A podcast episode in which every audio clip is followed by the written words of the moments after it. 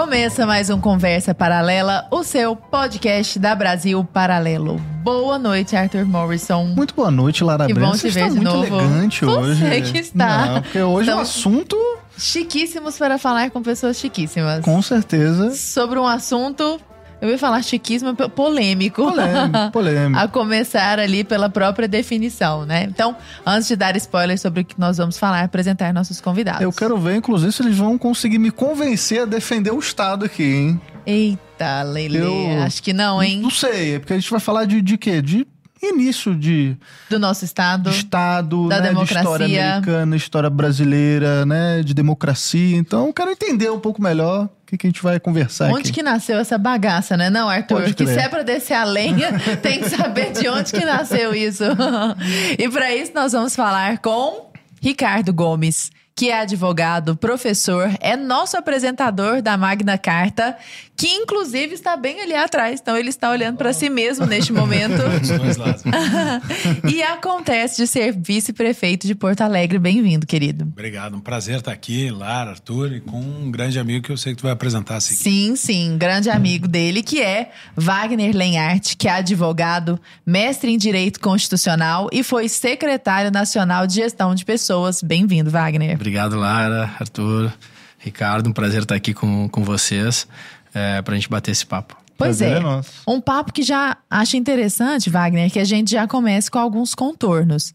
Ultimamente, acho que mais do que nunca nos últimos anos, desde as últimas, das penúltimas eleições, a gente vem falando muito em salvar a democracia, proteger a democracia e cuidar da democracia zelar pela democracia. Mas a pergunta é: que raio é isso que tem feito a gente brigar tanto, né? O que é democracia? O que, que eu posso dizer? Quais são as características que, uma vez presentes, constituem uma democracia? Virou a palavra do momento. né? Virou a palavra sensação. Tanto direita quanto esquerda usam. Exatamente. Por quê? Só tirar a carta da democracia que você ganha qualquer discussão. Já viu? coisa. É, é o Diga. super trunfo. Conta pra nós. Diga, Wagner. É, eu, é, e dentro desse debate todo, né, realmente é, é o tema do momento, né, é um super trunfo, realmente, né, tem sido usado dessa forma. Eu vejo como um instrumento extremamente importante para a organização social, mas como meio, não como fim. né? Hoje tem se colocado muito a democracia como um fim. E, na verdade, ela é um grande instrumento para a consecução de, consecução de fins maiores. Posta de maneira muito simples, seria o governo do povo. Né? O governo é, onde a vontade popular, a vontade das pessoas que conformam, que compõem aquela sociedade é levada em consideração é, no momento da tomada de decisão política né? É, e na constituição de todas as estruturas que compõem o Estado.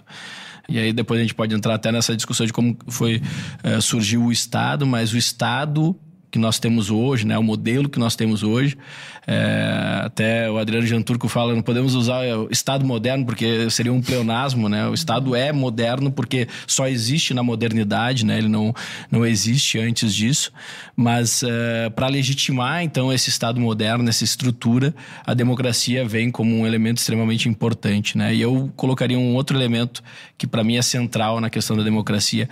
A democracia é um meio pacífico de resolver divergências é, ideológicas, é, divergências de definição de política pública. E para mim esse é o grande ganho. Por isso que eu falo que ela é um meio. Ela é um meio de resolver conflitos ou divergências que existem no mundo político de maneira pacífica. É, não fosse esse modelo, e aí a gente tem diversas variações, a forma de resolver isso seria na força, né? Na. É, então, é, esse para mim é um grande trunfo do, da democracia, né? Ela consegue ser esse dispositivo que ajuda a resolver de maneira pacífica uh, os conflitos e as divergências. E como que eu do- reconheço uma? Oh, desculpa, Arthur. Não, porque ele tinha falado do governo do povo, né? Não é muito assim que a gente vê, né? É. Como é que acontece isso aí? Mas é que, primeiro, eu não vou tentar te convencer.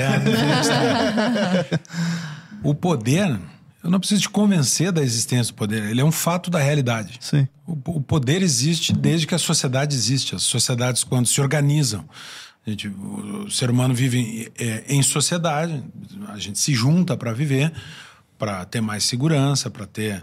ah, pensa segurança contra um ataque de um animal na natureza. Os, os seres humanos eles são gregários, eles se juntam por natureza. E o poder é um, é um, uma parte da natureza humana, o exercício do poder. A democracia, o Estado moderno, é a tentativa de controlar o exercício deste poder. O poder faz parte, ele vai existir, um governo haverá. Então, a, o, que a sociedade fez, o que a, o, o Ocidente principalmente fez, foi desenvolver ao longo dos séculos formas de conter e limitar o exercício desse poder. A democracia é um destes, uh, um, um desses instrumentos de limitação, que é também de justificação, que é o governo democrático, só é legítimo o governo que é democrático. Então, a democracia é legitima, mas ela também limita, porque eu também reconheço que aquele governo que não é democrático é ilegítimo. Então, ela não existe sozinha. Né? A democracia ela é a forma de escolher quem vai governar, mas ela é muito mais do que isso, porque ela requer direitos para funcionar, ela requer outros elementos para funcionar. Eu tenho que ter liberdade de expressão. Como é que eu vou fazer um debate para ver qual é a política que nós vamos aplicar se eu não posso falar? O meu condomínio vai se juntar, nós vamos decidir se vão contratar um porteiro ou não. E se eu não posso falar o que eu penso, como é que a decisão daquela assembleia vai ser uhum. válida? Então a democracia ela depende de liberdade de expressão, ela depende uh, de liberdade econômica em certo grau. Olha lá, a União Soviética, tu tinha o único empregador era o Estado. Quem é que vai falar mal do Estado? Falou mal do Estado, Stalin te tira daqui e te joga lá na Sibéria. Agora o teu trabalho é ser guarda num gulag na Sibéria. Sou o único empregador. Uhum. Então, uma democracia para funcionar, ela tem requisitos: liberdade de imprensa, liberdade de expressão, livre expressão, livre manifestação do pensamento, que é a livre expressão. Tem requisitos. Agora, não existe sozinha. Ela sozinha não garante que um Estado não vai ser tirano. Eu preciso outros elementos também eu preciso de devido processo legal. Porque se o governo vai exercer o poder de me prender, não pode ser um poder arbitrário. Tem que ser um poder submetido a uma norma que me permita me defender, a, a, a ampla defesa. Não, não tem um governo livre, não tem uma sociedade livre se o cidadão não tem ampla defesa num processo judicial. Uhum. Por quê? Porque é o rei medieval prendendo o cara de que ele não gosta. Então, a, a sociedade vem desenvolvendo esses, esses instrumentos de controle do poder. E a, acho que o, a gente tem errado muito ao achar que a Constituição ela legitima e dá força para o governo. A Constituição ela restringe, ela, ela restringe o governo. Ela, ela é um instrumento de contenção do poder, não de expansão do poder. Uhum. A nossa Constituição é meio que o contrário, né? A renda americana, por exemplo. É. É. E aí, acho que o, o, Wagner conhece isso profundamente também. É, a, a Constituição escrita, uma invenção dos Estados Unidos da América, escrita para uh, estabelecer os limites do governo. Agora, basta o papel, bastou a Constituição americana, aqueles sete artigos da Constituição Americana foi o suficiente para conter o crescimento do governo? Acho que. O... Pois é. Eu te pergunto, não. inclusive, Wagner, isso foi suficiente para conter o crescimento do governo, o fato de é. haver tão poucos artigos? Esse é um bom tema, mas eu acho que um fato importante aqui é, é isso, né? A, a, Constituição escrita e rígida, ela surge como uma inovação nos Estados Unidos, é, não até pela Constituição de 1787, mas antes até algumas das colônias eh, criaram constituições escritas e rígidas como forma de organizar e limitar o poder. Eh, e isso é interessante, né? Voltar um pouquinho, a gente vai chegar na, na parte da, da, se foi suficiente, mas eh, a formação dos Estados Unidos, é, é, o, o, Paul Johnson fala que é, é uma das maiores aventuras, ou talvez a maior aventura humana, e que ela serve de lição não só para o povo americano, mas para os povos de modo geral, né? para o mundo inteiro. É, porque foi um momento muito especial da história da humanidade, desde o momento que se iniciou a colonização até o momento de é, revolução e independência dos Estados Unidos. É, quando surgiu as primeiras colônias, primeiro elas surgiram em formatos diferentes, né? Algumas eram empreendimentos, uhum. uh, com ações, inclusive, negociadas uh, em Londres, né? Por exemplo, a Virgínia, ela surgiu como um empreendimento comercial. Uh, pessoas compraram ações para ir fazer esse, esse, essa viagem até, até a Virgínia, explorar aquela terra e ver o que, que ela tinha a oferecer cultivo de, de, de tabaco, cultivo de outras uh, culturas, uh, se teria pedras preciosas. Esse era um, um, um grande, uma grande esperança. Né? Sem querer te interromper, mas só tem uma experiência parecida nas colônias espanholas, que eram todas estatais, né? colônias do rei, exceto uma que era a Venezuela. A Venezuela também começou como uma colônia privada de uma companhia que se estabeleceu na. Olha a, ironia, né? Hum, que virou depois. Né? E então você tinha modelos como esse, você tinha modelos como é, Massachusetts ou a Nova Inglaterra, onde os colonos não foram como uh, empregados de uma empresa, de um empreendimento comercial, mas eram religiosos buscando um lugar para professar sua religião de maneira mais livre, mais independente do que eles tinham, inclusive, na própria Inglaterra, que uh, à época já era um, um país com bastante tolerância religiosa, mas ainda assim eles não se sentiam confortáveis, tendo em vista as religiões dominantes ou aceitas uh, dominantes, e buscaram na Nova Inglaterra, então, um lugar onde eles pudessem fazer a sociedade da maneira que eles entendiam as escrituras diziam que era o ideal, né? Então foi um empreendimento religioso, inclusive, né? Uma vontade de fazer uma sociedade diferente.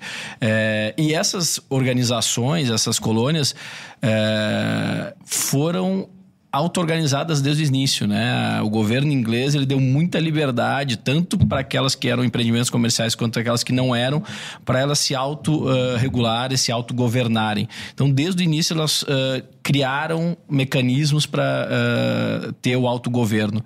E o interessante disso é que não foi um autogoverno eh, dominante ou que impunha eh, obrigações, impostos para a sua comunidade. Era muito baseado na liberdade individual e no senso comunitário, né? na, no voluntarismo, eh, na comunidade se organizando para resolver os problemas públicos. Tanto é que o Paul Jones, que eu citei antes, ele diz que que as colônias norte-americanas é o que mais próximo à humanidade chegou de uma sociedade sem impostos porque realmente a tributação era muito baixa. Boa parte das receitas que uh, o governo tinha eram uh, receitas de doações, de contribuições voluntárias, uh, não só de dinheiro, mas também de contribuição pessoal mesmo, né? A pessoa oferece o seu trabalho, por exemplo, corpos de bombeiro na época eram todos voluntários, né? As pessoas se voluntariavam para fazer parte do corpo de bombeiros. então e foi uma história muito bem sucedida em pouco tempo e quando uh, iniciou Mas, a guerra. Desculpa, só parênteses, desculpa te interromper um minutinho. Aí essa pessoa que se voluntariava ganhava dinheiro para se sustentar como? Não, ela fazia no tempo vago. Ah, entendi. Ela tinha sua profissão, era entendi. sapateira, era paralela metalúrgica e, e, fazia como uma forma de contribuir para a comunidade. Né? O famoso é. part-time, que eu sei que a Lara gosta do anglicanismo ah, exacerbado. É, português.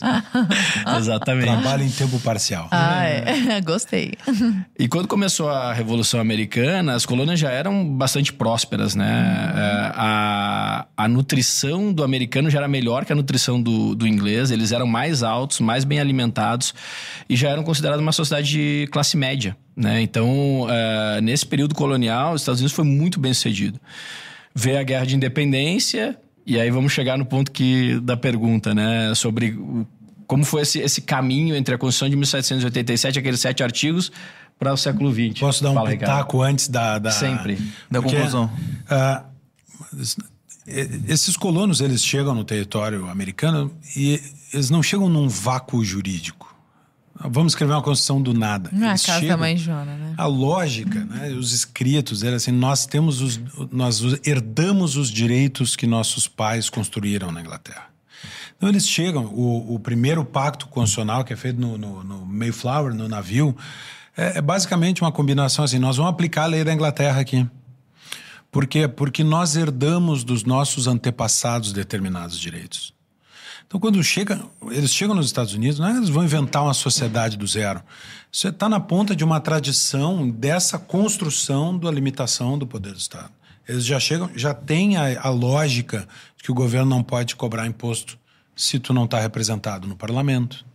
Já tem a lógica do direito à ampla defesa, do devido processo legal. Ninguém pode ser preso ou condenado sem o devido processo, que a gente traduziu mal, devido, é o due process of law, o devido processo de direito. Então, tem uma carga. Obrigado, vamos trocar aqui. Ó, o café. Sem café não há vida. Obrigado. Uh, eles, eles trazem da Inglaterra isso. E quando a Inglaterra ataca esses direitos que, a, que se constituíram, é que eles se revoltam. E aí vem a Declaração de Independência. E a, e a Constituição que era para ter sido um marco definitivo para dizer assim, agora aqui o governo vai ser pequenininho e limitado. E aí é que não, sustentaram por bastante tempo e depois mas isso é uma coisa que eu queria comentar. É claro, você, vamos concluir então Claro, só claro. aquela- aquele ponto, porque eu queria falar desse, do Estado se agigantando, né? Porque a gente começou de um jeito e olha como é que tá o Estado americano, por exemplo, né? É, e aí, 1700, e- e- só é, importante, né? Antes da Constituição de 1787, a gente tem os artigos da Confederação, que é o que organizou o Estado americano a partir do momento da independência. A partir de 4 de julho de 1776, o que o instrumento que é, é, regulava como se organizava o Estado eram os artigos da Confederação que era basicamente a constituição de uma confederação, né? Ela focava principalmente a União em cuidar da guerra e da política externa, só. O resto era a autonomia dos estados. Em determinado momento, os então é, é, novos representantes desse país é, falaram, olha, parece que esses artigos da confederação não é suficiente, a gente precisa de um outro instrumento. E aí se reuniu na Filadélfia para debater essa nova constituição em que um dos grandes e talvez o maior eh, contribuinte aí, ou que contribuiu na formulação e no processamento do que, que seria, então, eh, esses artigos é James Madison, é o pai da Constituição Americana, é um grande jurista, foi um dos primeiros presidentes dos Estados Unidos, é uma figura brilhante. Eh, ele foi a pessoa mais vocal no- nos debates. O George Washington foi o presidente da, da, da convenção, mas quem eh, realmente liderou foi o James Madison. Foi também um dos autores dos artigos eh, federalistas, né, que é um eh, compêndio aí de escritos políticos eh, histórico e fundamental para quem quer estudar ciência política. Eh, recomendo fortemente, mas recomendo não só os artigos eh, federalistas, mas os, os escritos antifederalistas, que também a composição dos dois dá um panorama muito bacana de como foi o debate de ratificação da Constituição Americana. Eh, mas se chegou à conclusão que precisava de um outro instrumento, uma outra organização. Eh, se chegou ao texto de 1787 com sete artigos, aí falava, né, como um instrumento de limitação do poder. Um artigo fala do executivo, um artigo fala do legislativo, outro artigo fala do judiciário, depois tem um artigo que fala da relação entre eles, depois um artigo que fala como vai se dar o processo de ratificação ou de mudança da, de emenda à Constituição. Então, assim, é um texto muito enxuto, realmente estabelecendo regras gerais de como o Estado vai se organizar. E aí também tem um debate interessante aí, é se no texto constitucional deveria ter artigos referentes a direitos individuais. Né? Se ele deveria ser só uma forma de organização do Estado ou se deveria ter eh, direitos individuais sendo eh, endereçados. Como ali. é a nossa? o- nosso artigo 5 da Exato. Exatamente. E aí o debate que se travou é o seguinte: não, Constituição não é para isso. Constituição é para organizar o Estado e limitar o Estado. Os direitos, por quê? Porque a Constituição é uma, é uma decisão nossa constituir o governo. Os direitos individuais não são uma decisão nossa. Eles existem e ponto. Eles são naturais. Eles são naturais. É, é o que está na Declaração de Independência. Né? Todos os homens foram criados iguais, dotados de determinados direitos inalienáveis por seu Criador. Quem é que dotou o homem de direitos? Seu Criador. Vida, liberdade, propriedade. São direitos naturais. Então, para quê? E, e até um deles, que eu não me lembro, talvez o Wagner lembre, diz assim: o que? Listar todos os direitos do homem? Que exercício fútil, inútil e infinito. Por quê? Porque a gente vai descobrindo, na experiência humana, a gente vai descobrindo esses direitos. né? A doutrina do, do inglês é essa: o juiz descobre o direito no caso concreto. O juiz vem dois vizinhos aqui, um reclama, a vaca dele comeu o meu pasto, eu quero uma indenização. O juiz olha o caso concreto e ele descobre o direito ali. Não é que ele tem uma norma que diz assim, quando uma vaca atravessar e o juiz aplica a norma, o juiz descobre o justo. Justum, Indutivo, né? justo está. né? É indutivo, é de baixo para cima. Então é do, é do é o fato que dá o que é justo. Então, fazer uma lista dos direitos Que e é como colocar. deveria ser, né? Mas, vem cá, Exato. que, que exercício como. O que, que isso dá a entender também? Que os direitos são deliberados. Sim. Até porque se for o contrário, a norma passa a se sobrepor ao próprio direito, né? Como se a gente sentasse aqui, a Assembleia Nacional Constituinte no Brasil, resolvesse tirar o inciso do direito à vida da Acabou o de direito à propriedade. vida. direito de propriedade. Não bota na Constituição. Não tem direito de propriedade. Sim. Mas isso é matéria de deliberação de uma Assembleia Constituinte? Se existe direito à vida, à liberdade, à propriedade? É claro que não. Então, Assim nessa como não tem uma lógica- norma de, sei lá, como você deve usar o seu chinelo dentro da sua casa, entendeu? Tipo, não precisa estar escrito no, no papel, né? Não. são, são, é, isso é da condição humana, é da natureza humana. E aí tem uma, uma, uma certa confusão, porque as pessoas, quando falam em direitos naturais, acham que tá- necessariamente esta é uma visão ah, criacionista em que Deus de- criou o mundo, criou o homem e deu os direitos para ele.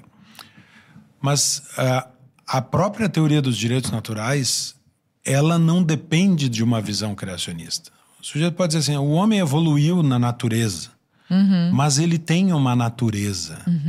O homem existe numa circunstância, na, na sua natureza. Ele é, é ontologia. O homem é algo. Que, que ser é esse? E para existir, esse ser precisa de direitos. Porque se o ser humano não tem direito à vida, o vizinho mata, a humanidade acabava. Ah, Então, eles são constitutivos da natureza humana, seja essa natureza criada ou desenvolvida. Mas isso faz parte do ser humano. Agora vocês falaram, por exemplo, que o Estado, enquanto instituição e tal, é algo moderno, né? Eu queria entender até que ponto esse moderno, é, até que ponto ele é tão moderno assim, porque eu fico pensando, por exemplo, as grandes dinastias, né? Tipo, um Japão feudal, ou os impérios, né, de antigamente. É, os reis, como é que surgiu tudo isso? Assim, isso também era Estado ou não pode ser classificado de Estado? Como é que as pessoas se organizaram no início? Como é que surgiu essa primeira ideia, sabe? De tipo, ah, vamos nos organizar e vai ter um cara que ele é a figura, que ele é representante de Deus na Terra aqui, e aí vai cobrar imposto da galera. Como é que surgiu essa ideia? A, a origem, é, por que, que a, a lógica do, do Estado é, é só o Estado moderno? Porque antes tu tem governo, tu tem poder, tu tem estruturas de, de exercício de poder, mas só o Estado é, organiza isso de forma racional, né? estrutura de Estado. né? Mas o poder, eu disse, é tão antigo quanto a, sociedade. Governos existem. Eles se formam por todas as razões. Eu- eu- o exemplo que eu sempre gosto de usar é a Inglaterra após a queda do Império Romano. O- a- a- as Ilhas Britânicas são evacuadas pela, pelos romanos quando começam os ataques bárbaros. Eles dizem: precisamos dessas legiões aqui para defender Roma. Abandona. Roma abandona a Inglaterra à sua própria sorte. E aí começam a chegar tribos de toda a parte. E essas tribos começam a se organizar para tomar conta do, do território. Qual é a função básica? O que acontece, primeiramente, se, se a gente cai em estado de natureza, para falar com, com Hobbes e Locke. Precisamos de um líder aqui. Não, nós precisamos tomar conta de um território, porque a gente tem que ter onde dormir, tem que ter uma comida para chamar de nossa, porque direito de propriedade. Se eu não me apropriar da comida, eu morro. Cercar um local. Se eu não me apropriar da comida, eu não como. Nós precisamos nos defender do, da- de- do, do inimigo, seja do inimigo da natureza ou da tribo do lado. E aí, como é que nós vamos fazer isso? Um processo de organização da sociedade, que em alguns, para alguns elementos requer uma organização única. Não adianta não. Corre para lá, se correr para lá, o bicho pega. Então, a defesa do território, a defesa da propriedade, o julgamento dos, dos criminosos. Assim, qual, qual é o nosso processo de fazer justiça aqui? Ah, se a, se a, a Lara mata o Wagner agora, hipoteticamente, ah, o que, que nós vamos fazer? Nós vamos sair no soco? Nós vamos ter um procedimento aqui? Quem é que decide se ela é culpada ou não? É todo mundo? É a Assembleia? Esses procedimentos exigem a organização do poder. E ele vai acontecendo de forma gradual. Primeiro, bom, tu tem essas monarquias d- medievais, Que eram Os chefes impérios. tribais. Eram chefes tribais. O que, que era um rei anglo-saxão? Era o sujeito tinha mais recurso para formar um- uma frente de defesa contra os ataques dos vikings. A Inglaterra vira um país, se unifica, pra- porque as tribos se olham, os, os, rei- os pequenos reinos se olham e dizem assim: nós vamos perder para esses caras. Então vamos nos juntar. Quem é que vai ser o rei? Então a, a circunstância humana ela vai produzindo a necessidade de ter um governo. E esses governos, aí é que tá, eles começam. ah, não é que o governo cresceu nos últimos anos, eles começam, talvez, com missões específicas, mas eles, na falta de algo que lhes limite o poder, eles crescem. Isso é, é da natureza do poder. Então, por que, que o, o rei lá, anglo-saxão, não fazia o que ele queria? Não tinha força para isso. Porque tinha que tomar a tribo do lado. Se não, tomava a ilha inteira para ele. Pois é. E aí, isso é muito interessante. O poder cresce naturalmente e aí ele morre. Ele, ele, ele cresce, ele passa por um ciclo. Quando a gente observa toda a história é assim. Foi assim com várias formas diferentes de tomadas de poder, digamos assim. A forma como o poder é distribuído e organizado. Por que eu tô fazendo essa, essa pequena observação antes disso, antes de terminá-la? Porque a gente tende a ser muito cronocentrista. Para nós é assim: a democracia, o ápice o que existe de melhor que já aconteceu até hoje. Alguns falam que é o menos ruim que há como sistema. Todos são ruins, mas este é o menos ruim, etc e tal. Mas a verdade é que há controvérsias, né? Há pessoas que dizem, não, eu acho que a monarquia é melhor, eu acho que outras formas de organização são melhores, para as quais a gente não costuma olhar como uma possibilidade, porque a gente está vivendo o tempo presente com a cabeça do tempo presente. Então, como que é esse processo, Wagner? Eu sei que é muito difícil que a gente vá no detalhe, né? Mas só só trazendo, é quase que uma psicologia humana governista, né? A gente tá meio que falando de como funciona a psicologia. Como que é esse processo de tomada de poder? Que primeiro surge um, um- um esquema de governo, esse governo cai, e aí surge outro esquema e ele cai. É possível a gente falar, por exemplo, na possibilidade de volta de outras formas de governo, que não a democracia, o Estado organizado do jeito que ele é, dada toda a história? Eu me fiz Acho- entender? Sim, Fez sim, sentido? sim, sim, sim. Acho que tem, é, tem conceitos que, que vão e vêm, talvez mais do que as formas em si. É, quando a gente fala do Estado de ser algo da modernidade, é, é o- é o formato que ele tem hoje, né? Como foi constituído. Organização do poder teve diversas ao longo da, da humanidade. A polis grega é uma é, super é, é, usada como referência, né? Por tudo que foi escrito e pensado. Mesmo hoje, né? Hoje, mesmo hoje, há várias formas vigentes. É, exatamente. Hoje você não tem um único modelo, né? Você tem um estado, mas você tem microestados, você tem é, é, é, é, entidades políticas com características diversas, né? Mas é, ao longo do tempo você teve depois o império, né? Roma era um império e, e era um império que não dá para comparar com o estado atual, né?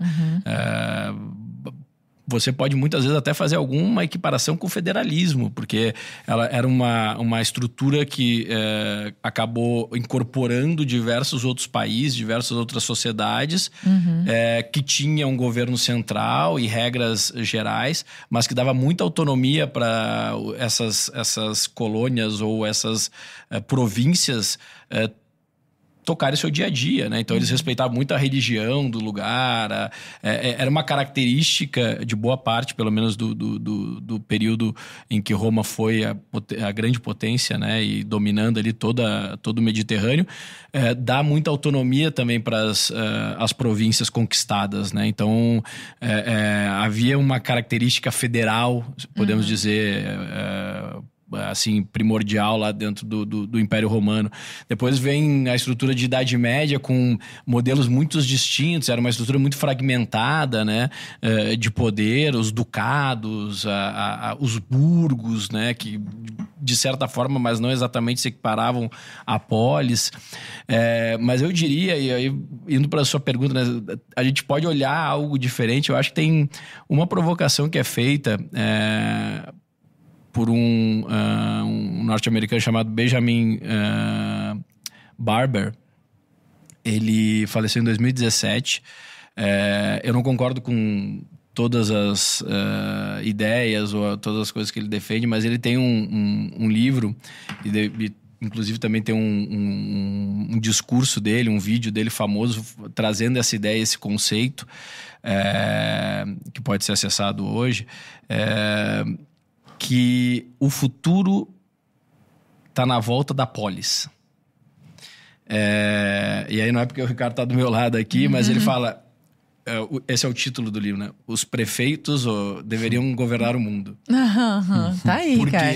Porque ele defende uma estrutura descentralizada de poder. Ele acha que é um, onde os problemas estão é na cidade é, onde as pessoas convivem, onde as pessoas enfrentam problemas, é na cidade. É, até porque o Distrito Federal nem sabe o que está acontecendo nas cidades do interior, velho, nem conhece Exatamente. as dores ali, né? Então você tem mais proximidade com as pessoas, você está onde os problemas acontecem, onde as pessoas vivem, onde elas interagem, onde elas uh, fazem negócio, enfim. Não deixa de ser a radicalização da ideia americana de que o poder tinha que estar nos estados e não no uhum. governo federal, uhum. lá no começo, né? Uhum.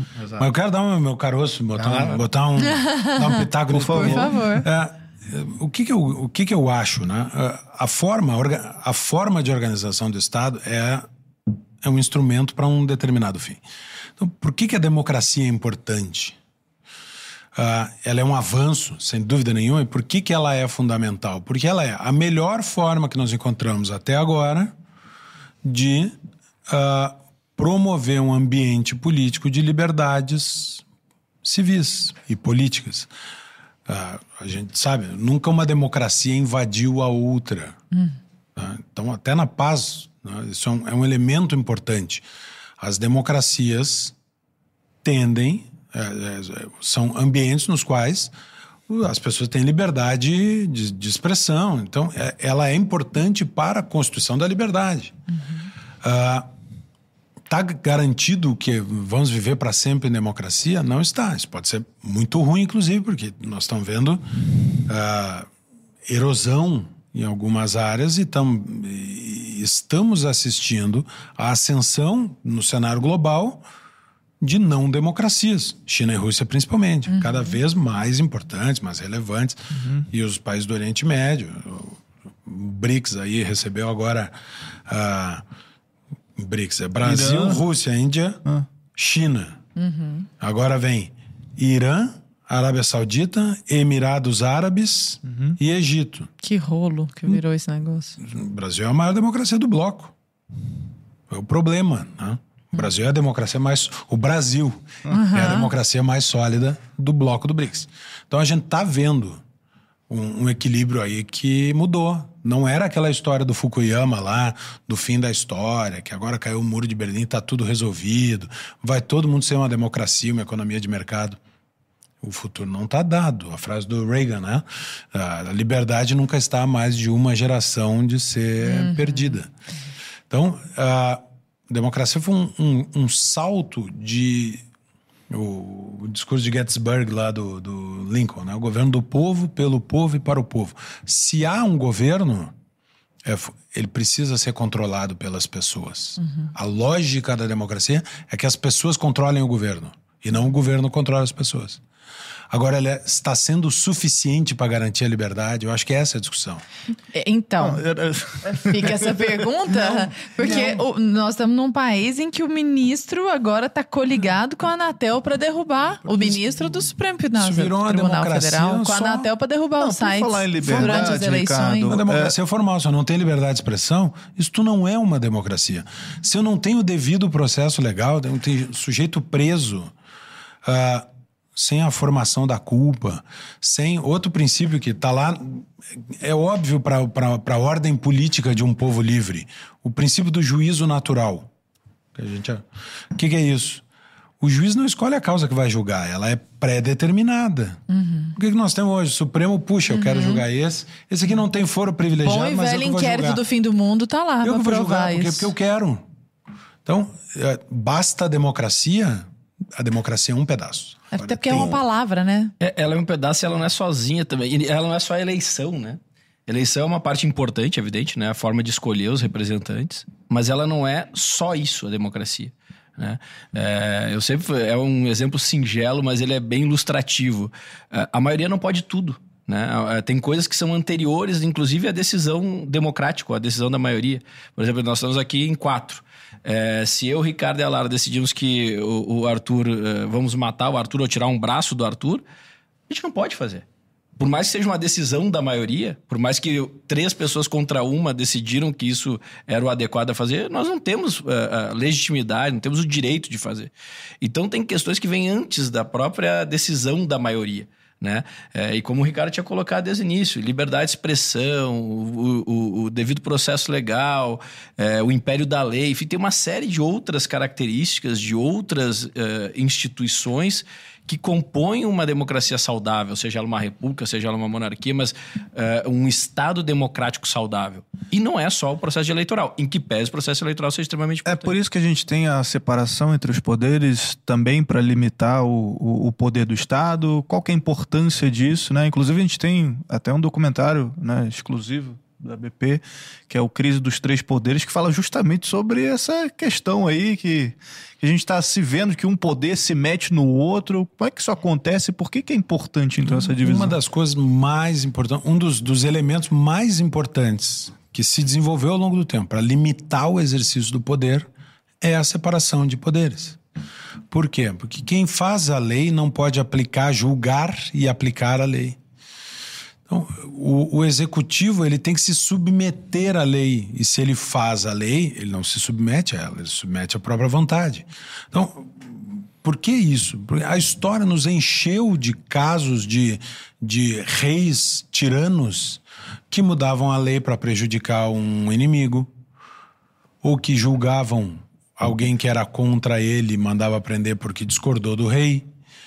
Então, a gente foi desenvolvendo, a gente, a sociedade, a, a, civilização ocidental foi desenvolvendo formas de proteger as pessoas da tirania.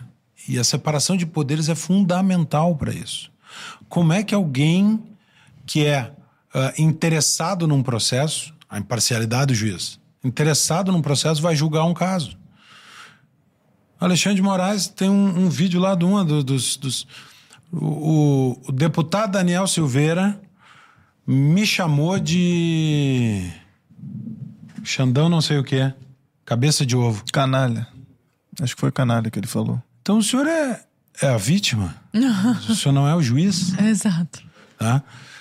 Então, essas separações, e aí o, a, a, Revolução Americana tem essa, essa, essa clareza, porque a, a separação de poderes que os Estados Unidos fazem é muito diferente da da Inglaterra. Muito diferente. A Inglaterra foi ter uma Suprema Corte, um Tribunal Constitucional em 2006. Nossa. Até então, a função de Tribunal Constitucional do STF era da Câmara dos Lordes, que é, seria o Senado inglês, que tem boa parte dos membros que são nomeados pela rainha e não eleitos. Ah, aliás, todos. Uh, então, essa uh, separação dos poderes, os americanos fizeram e explicaram por que está fazendo nos, nos artigos uh, federalistas. Por que, que nós estamos separando esses três? Por quê? Porque era um país que, quando uh, houve o um massacre de Boston lá, em que soldados ingleses mataram uh, pessoas que estavam protestando nas ruas, manifestantes, uh, o, os soldados que atiraram foram julgados e o rei mandou levar os soldados para a Inglaterra para ser julgados lá, mesmo que eles tivessem sido absolvidos na colônia. Então, peraí, só um pouquinho. Quem é que manda na lei? É o rei? Como é que eu vou me opor ao rei, que é o governo, se ele manda no juiz que vai me julgar? Uhum. Isso é um país livre? Uhum. Se eu falar mal do Lula, o STF vai olhar para mim diferente? Nós vimos essa semana um, um Uh, eu vi uma, uma notícia. Uh, Alexandre de Moraes, o próximo alvo de Alexandre de Moraes entre os bolsonaristas é Carla Zambelli. Mas por quê? Porque ela, é, porque ela é contra o Lula? Então o Lula. A relação do julgamento dela depende de quem ela apoia no executivo. A separação dos poderes é fundamental para uma democracia funcionar. Não, e o próximo alvo, como se fosse como uma assim, né? perseguição. A, assim. a, a, a, manchete acontece, o jornalista dá se quiser. A, a manchete que deram é assim: próximo alvo é Carla Zambelli. A verdadeira manchete é: um ministro do Supremo escolheu um alvo político. Essa é a manchete. Que país é esse? Que, que espécie de país? Um ministro do Supremo Tribunal Federal escolhe um alvo politicamente, porque é bolsonarista ou porque é lulista. Isso é não ter Estado de Direito. Por quê? Porque eu sou contra o executivo por razões políticas que são transitórias, que são de opinião, que são íntimas às vezes. Eu não gosto desse cara, eu sou contra ele. Se eu vou ser julgado É a partir da minha da opinião liberdade, política, né? se eu vou ser julgado a partir da minha opinião política, eu não tenho a liberdade de expressá-la. Como é que é uma democracia se eu não posso expressar minha opinião política sobre quem está no poder? Porque eu viro alvo do judiciário. É diversidade desde que você concorde comigo, pô. Pois é, mas nos Estados. Você quer complementar, Wagner? Diga. Não, eu só ia falar, eu ia falar dos Estados Unidos sobre essa questão É. da, da, da formação. É, os pais fundadores, e essa é uma das gerações mais brilhantes da história da humanidade, os Estados Unidos teve muita sorte de reunir essa turma naquele momento e só com ela conseguiria a independência contra o maior império do mundo, né? Então, é, realmente foi um momento muito hum, marcante e, e tem um exemplo, que- um exemplo não, um dado da história que eu sempre dou que eu acho que é, mostra até o caráter é, de uma providência maior em relação a isso. Thomas Jefferson e John Adams, é, dois dos principais pais fundadores, um considerado a voz da independência, porque foi o, o representante mais vocal defendendo a independência, que é John Adams, e o outro a pena, porque foi quem escreveu a Declaração de Independência. Os dois nasceram no- na- morreram, na verdade, no dia 4 de julho de 1826 aniversário de 50 anos do- da independência americana. Eles morreram juntos, separados, eh, um em Massachusetts, outro na Virgínia, no mesmo dia. Eh, e John Adams, quando estava para falecer, dizem, eh, falava Jefferson ainda vive na Virgínia. E de fato ele vivia horas depois, ele faleceu na Virgínia, no mesmo dia, 50 anos da, da independência americana. Eh, então esses caras fizeram algo muito especial, muito diferente na história da humanidade. E uma das premissas que eles tinham é que o poder precisava ser limitado, porque o poder e o, o ser humano, a natureza humana, é, faz com que, na maior parte das vezes, os indivíduos vão até onde eles encontram limite. E o poder, ele seduz, né? O poder, ele é, é- é muito poderoso na cabeça e nos corações dos homens. Então, eles falaram, olha, se a gente vai criar uma sociedade de homens livres, a gente precisa criar mecanismos para limitar o poder. E aí, na, na, na- na ciência política, a gente define a- a- uma limitação horizontal e uma limitação vertical. A limitação horizontal seria a tripartição dos poderes, né? É, executivo, legislativo judiciário. A vertical seria o federalismo, em que você teria a União e os estados compondo ah, o mesmo organismo político, mas cada um com as suas competências e atribuições. E, de certa forma, ah, um ah, fazendo checks and balances no outro. Né? Então, a estrutura do Estado americano e a- o que foi pensado para ser o Estado americano foi feito com base nessa premissa. O poder ele precisa ser limitado e a gente tem que colocar mecanismos para fazer essa limitação. E esses mecanismos foram eh, serviram de exemplo e, e foram aplicados não só nos Estados Unidos, mas em diversos outros países. Eu não me lembro se é do Hamilton ou do Madison, mas a expressão era assim: a ambição limitará a ambição. Então, a ambição de um poder limita a ambição do Todos, o ser humano é ambicioso. Todo mundo que tem poder é ambicioso. Então, nós vamos dividir o poder. Para que ninguém tenha o poder inteiro, poder absoluto. Então, nós vamos dividir o poder. Qual é o problema hoje no Brasil? É que os poderes eles estão divididos no papel, mas eles estão agindo como se fossem um. Estão agindo em uníssono. Isso frustra a ideia de separar os poderes para ninguém ter o poder absoluto. Quando os três poderes separados andarem juntinhos, isto é um poder absoluto, poder irresistível. né? Então, e- esse é a- a- o desafio. E aí, voltando lá para a pergunta original, a Constituição foi suficiente para isso? Escrever uma Constituição não é o suficiente para isso. Porque as- falta. O, o que é a chave para isso são as três primeiras palavras da Constituição americana: We the people. Nós, as pessoas. Se, se as pessoas não têm uma cultura política de limitar o poder do governo, se elas não têm a educação pública, no sentido de educação para a vida pública, que entende a necessidade do governo ser limitado. Se as pessoas não entendem a importância, não defendem a importância de limitar o governo para ter liberdade, não tem papel que funcione. Não tem lei, não tem constituição. É we the people, somos nós. Ao fim e ao cabo, os Estados Unidos conseguiram por muitos anos manter esse mito fundacional e, e transmitir de geração em geração. Isso aqui é o país da liberdade. A América is a free country. A América é um país livre. Isso é a essência do- do- da mentalidade americana. Você vê isso inclusive em filme, né? Nós ainda vivemos na América, né? Tipo, pra falar da liberdade. Isso é, o- é o- é o, é o DNA da, da organização política americana. É um país nascido. ah, ah, como é que é? Ah, Born in Liberty. Tem um livro famoso. Nascido em liberdade, é mais ou menos isso. Que é, o país nasceu da luta pela liberdade. Só que, quando isso começa a se perder, a, a política não é autônoma, ela é resultado. Nisso a democracia funciona. O governo é resultado da opinião da maioria. Mas aí A você vai maioria percebendo. não dá mais bola para isso, o governo né, também não. Né, Ricardo? Você vai Inclusive percebendo. lá, né? Porque lá foi um, um país que foi forjado com essa ideia de liberdade, então de Estado mínimo, né? De. Conceived in Liberty. É do Rothbard, se não me engano. Concebido em liberdade, na liberdade. E aí você percebe que o Estado tem a, a natureza de ir se agigantando, de ganhando poder, pelo que você muito bem já comentou.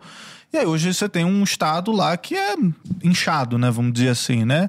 Ainda a gente pode considerar um país livre, ainda que seja muito mais volumoso o tamanho do Estado com relação a outros países. O que, que seria, a gente está falando tanto de liberdade aqui, trazendo também para o Brasil. O que, que é, cara, então, um país livre? Por- O, o que, que o, país precisa ter para ser considerado livre, uma nação livre? Eu cons- continuo considerando que os Estados Unidos é um- o farol da liberdade, não é mais o que era. É, e até às vezes que eu tive nos Estados Unidos conversando com algumas pessoas sobre isso, eu falei: olha, é, vocês continuam sendo, mas essa posição está em perigo e na verdade isso é uma ameaça para o mundo como um todo, porque é, se os Estados Unidos não forem esse bastião, quem vai ser, né?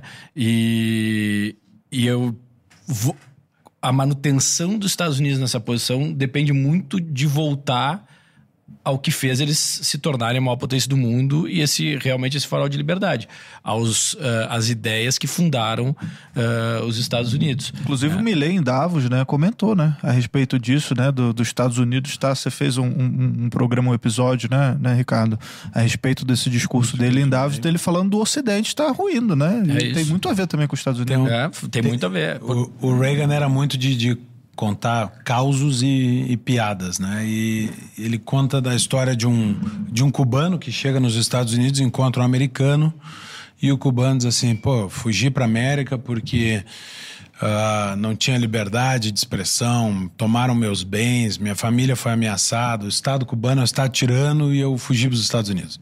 E o americano fala assim: ah, vocês têm. Na, nós temos sorte nos Estados Unidos. O cubano olha para ele e diz assim: Não, eu tive sorte porque eu tive para onde fugir. Quando vocês perderem a liberdade nesse país aqui, não tem mais para onde fugir no mundo. Porque os Estados Unidos ainda é a reserva de liberdade política do mundo. Enfraquecido, sem dúvida nenhuma. Com uma união muito maior do que foi projetada. Governo assim, né? federal muito maior. Deep Ah, State, aquela coisa toda. deep states, ah, uma se miscuindo na economia, o que tem de, de, de, hum, projetos, incentivos estatais para a economia nos Estados Unidos é quase irreconhecível como uma economia privatista, liberal. Ah, e, e, e a perda, para mim, o que é mais grave é a perda da- da- dos valores da liberdade. Você não entende quais são os elementos que fazem um país livre estar no caminho da- da- do fracasso. Eu acho que a América, em certo grau, dentro das universidades, está minando isso. Os, os alunos americanos hoje das universidades são ensinados a odiar os Estados Unidos. tá? Ah, esses nomes que o, que o Wagner citou, George Washington, John Adams, Thomas Jefferson, os pais da pátria dos Estados Unidos, eles estão derrubando estátua desses caras porque eles porque tinham escravos, Porque, Mas ainda é porque- ensinado isso lá. Aqui nem isso, né? Aqui ninguém conhece os pais fundadores. Dá nem pra derrubar, porque não sabe nem quem é. Fizeram, fizeram lá o musical do Hamilton, pô. Aqui ninguém sabe quem é Bonifácio, quem foram os imperadores do Brasil. Ninguém sabe nada, né? Não, a gente não sabe da nossa história e a gente também não estuda a Revolução Americana, né? Isso é curioso, porque a Revolução Americana foi a revolução que deu certo, a Revolução Francesa foi a que deu errado. E a gente estuda a Revolução Francesa, inclusive porque quem se diz defensor da democracia. Pode crer, é A, verdade. a Revolução Francesa ela, ela terminou em terror e ditadura de Napoleão. É, não, não terminou numa democracia, num país livre. E, no entanto, os nossos professores de história ah, ensinam para as crianças, e eh, são semanas de aula de Revolução Francesa. Revolução Americana, não sei se vocês tiveram, eu, na não. escola não tive. Acho que Fui eu tive assim, depois. meia aula, É, sabe? talvez assim, Pegam mais tem aqui. Revolução Americana e Revolução outra qualquer ali, divide o quadro em dois. E ela é anterior à Revolução Francesa, de certa forma ela inspirou a Revolução Francesa. Então, assim, sobre qualquer aspecto que você olha, a Revolução Americana é muito mais importante que a Revolução Francesa. É, seja pelo resultado, seja pelo país que ela formou, seja por ela ter sido anterior, seja pelos valores e tudo o substrato intelectual, filosófico colocado nela.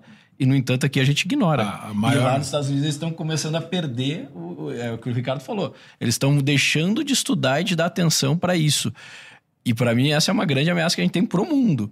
É, se os Estados Unidos perde é, é, essa, essa, essa liderança e não tem ninguém no lugar para ser essa referência, a liberdade no mundo fica em, em- em uma situação complicada. A grande inovação da, da Revolução Americana foi a Constituição escrita. A grande inovação da Revolução Francesa foi a guilhotina. Né? Uma- eles industrializaram o homicídio político. Que beleza. Um crime de traição. Discordou do diretório, Pá. guilhotina. Então, não tinha mais carrasco na França. Não- Não dava mais. Eles tiveram que industrializar o processo de o, matar a oposição.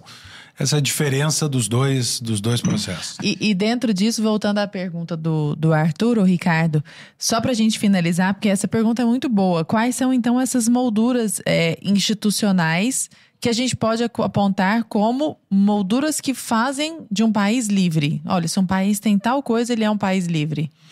Eu, ah, para mim, essa, essa ordem, essa moldura é, é, é bom porque é isso, é o desenho constitucional de um país. Né? O, o Hayek tem um, um livro que chama Direito, Legislação e Liberdade, e o, o segundo tomo chama A Ordem Política de um Povo Livre. Como é que uma sociedade livre se organiza politicamente? O que, que deu certo? Separação de poderes.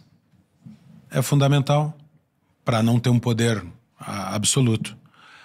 Ah, o devido processo legal dentro do judiciário. A ampla defesa. Então tem uma. uma tem um, eu, eu ainda estou desenhando isso na minha cabeça. Quando eu terminar o desenho, eu venho aqui e mostro para vocês. Mas, mas tem elementos de estrutura do poder, que é a separação dos poderes, vertical e horizontal, como falou Wagner. É, e tem elementos de funcionamento desses poderes. Esses elementos não são os da própria democracia? A democracia, no processo. é, Qual é o grande mérito da democracia? É que o povo escolhe, pelos seus, ao escolher os seus representantes, qual é a política pública que vai ser aplicada. O- o- isso é um pedaço de ser livre escolher a política do governo. Isso é importante. Por quê? Por- porque eu não me sujeito o, o Hayek tinha uma- um conceito de, de liberdade a não estar sujeito ao arbítrio de outrem. Então, não é arbitrária a decisão de, olha, o país vai para cá, o país vai para lá. Tem um, um processo para essa, com, essa conformação. Agora nós, nós vamos aumentar a liberdade para o cidadão portar armas ou vamos restringir como país? Bom, tem uma discussão se isso é um direito natural ou não. Supondo que não fosse, eu tenho aqui uma tomada de decisão. né? Isso é- pode ser o arbítrio de alguém? Não. Então, a democracia nos ajuda a tomar. É o processo pelo qual a gente toma a decisão de governo. Mas a decisão de governo é um pedaço. Eu tenho uma decisão do judiciário. Como é que eu tomo essa decisão do judiciário? Eu prendo alguém ou solto alguém? Então tem elementos aqui dessa moldura que são, eu já falei, o devido processo legal, a ampla defesa. Tem o processo eleitoral. A eleição é uma, é uma instituição de um povo livre. Então, a, a liberdade de expressão no período eleitoral, o Brasil faz o contrário. O Brasil restringe a liberdade de expressão no, no período eleitoral.